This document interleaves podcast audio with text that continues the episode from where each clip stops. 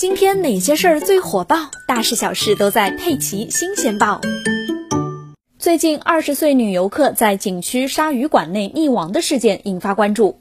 十月八日，福建漳州市马阳溪生态旅游区的天柱山欢乐大世界鲨鱼馆发生了一起事故，导致一人死亡。这件事在网上引起猜想：鲨鱼馆难道是因为鲨鱼吃人了吗？昨天下午，当地有关部门回应，不幸离世的是一名二十岁的女游客，是正在鲨鱼馆体验潜水项目时溺亡，与鲨鱼无关，也没有其他人员受伤。天柱山欢乐大世界鲨鱼馆的一名工作人员表示，目前景区正常营业中，但设施的潜水项目已经被叫停整改。鲨鱼都是人工饲养的，没有攻击性。此外，长泰县文化体育和旅游局一名工作人员表示，死者并非被鲨鱼咬，溺亡或许与游客自身的原因有关。